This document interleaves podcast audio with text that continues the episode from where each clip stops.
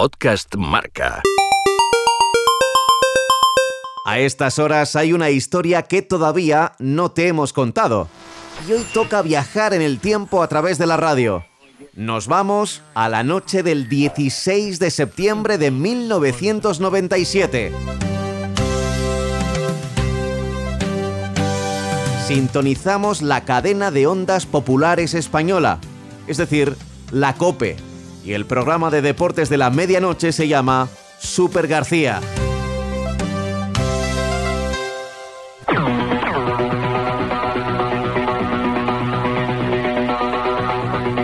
Super García en la cadena Cope. José María García. Pero no escuchamos el comienzo del programa. Nos vamos a eso de la una de la madrugada. Resulta que el Real Valladolid va a comenzar a jugar la Copa de la UEFA por segunda vez en su historia, pero ha empezado muy mal la temporada. Tres derrotas en tres partidos. Por eso José María García entrevista al vicepresidente Marcos Fernández, hijo del presidente del mismo nombre que en aquellos momentos estaba enfermo. García y Marcos Fernández hablan del entrenador, que es Vicente Cantatore, y el vicepresidente no se muestra demasiado contento. Le dice a García, hace poco él le comentó a mi hermano una cosa lamentable. Oye, si no estuviera tu padre enfermo, ya habría dimitido. Pues parece que no fue así porque hemos tenido que renegociar cuatro veces el contrato. Es lamentable. Y a lo que García responde, perdona Marcos, Don Vicente Cantatore, buenas noches. Así, sin avisar. En ese momento, García se calla y deja hablar al vicepresidente y al entrenador. Al principio de manera afable, pero la cosa se va calentando. ¿En, en qué se renegoció el contrato? Bueno, yo no, no, no quiero entrar en un diálogo. No, no, no, pero entra en diálogo conmigo. ¿En qué se renegoció el contrato? Se estipularon una cifra y son las mismas cifras que existe. Hace cuatro meses atrás. Y tú lo sabes mejor que nadie. No, no, no, no. Y tú lo sabes mejor que nadie. Bueno, sí, sí, Vicente, pero si me puedo mostrar, por favor. No, no, no, si no, no, no pueden mostrar nada, porque no tienen nada.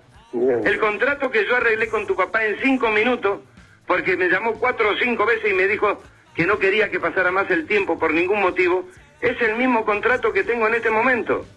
Y lo que estaba diciendo es pura He mentira. negociado contigo el contrato tres veces por lo menos este Es mes. pura mentira lo que Tres- estás diciendo. Vicente, tres veces El este contrato no se renegoció y te voy a dar el nunca. gustazo, y te voy a dar el gustazo de decirte ahora mismo que estás absolutamente destituido. Muy bien, ¿Eh? muy bien, muy bien. Absolutamente destituido, no destituido a secas. Así sonó el despido más radiofónico de la historia del fútbol. El Valladolid vuelve a jugar en Europa y lo hace después de la destitución seguramente más extraña de la historia del fútbol. De momento esta noche será Antonio Santos el que se sentará en el banquillo. Presumiblemente alineará el mismo once inicial que tenía A previsto las el pocas horas argentino. jugaba el Valladolid un partido de la Copa de la UEFA en el José Zorrilla y el público la tomó con el palco. El entrenador despedido oía desde su casa, muy cercana al José Zorrilla, los cánticos a su favor y los gritos contra el palco. Doce y media de la noche. Los aficionados del Valladolid celebran la victoria ante el Esconto de una forma muy especial. No están en una plaza ni en una fuente, es la puerta de la casa de Vicente Cantatore, el entrenador que moralmente ganó el encuentro de anoche. Los hinchas pucelanos le demostraron su apoyo desde antes de comenzar el partido. La policía tuvo sesión extra de trabajo para controlar a una afición que nunca fue violenta, pero sí muy dura con los dirigentes. Mil y una pancartas, mil y un cánticos durante todo el partido con un solo lema. Cantatore sí, directiva no. De acá que estoy tan cercano al estadio y todo eso se escuchaba todo, ¿no?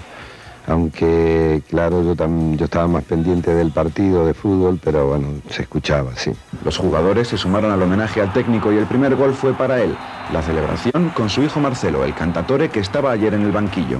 Es simbólico, puesto que, que es un hombre que, que lo ha dado todo por el, por el Valladolid, por esta ciudad, y yo creo que se lo merece, ¿no? Este triunfo yo creo que, que es para él. Edu marcó el 2 a 0 y le pidió a la directiva un premio muy especial para el gol que puede darles el pase a la segunda ronda de la UEFA. Y solucionar todo esto y que Cantatore vuelva a entrenar al Valladolid.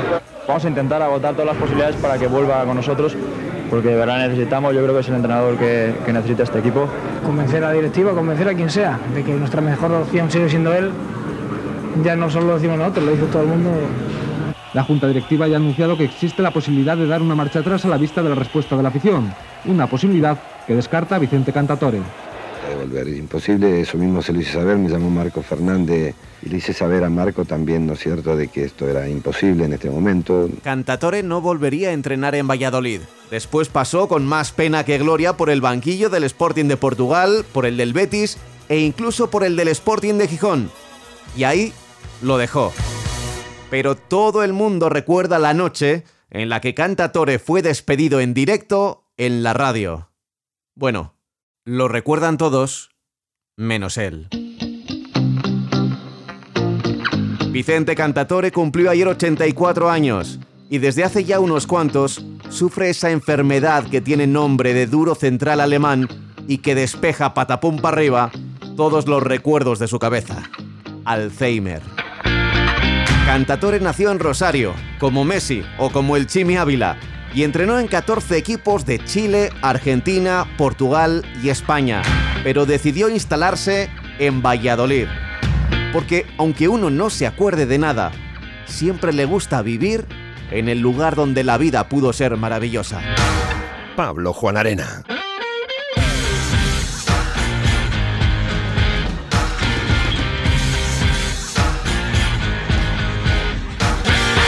Podcast Marca.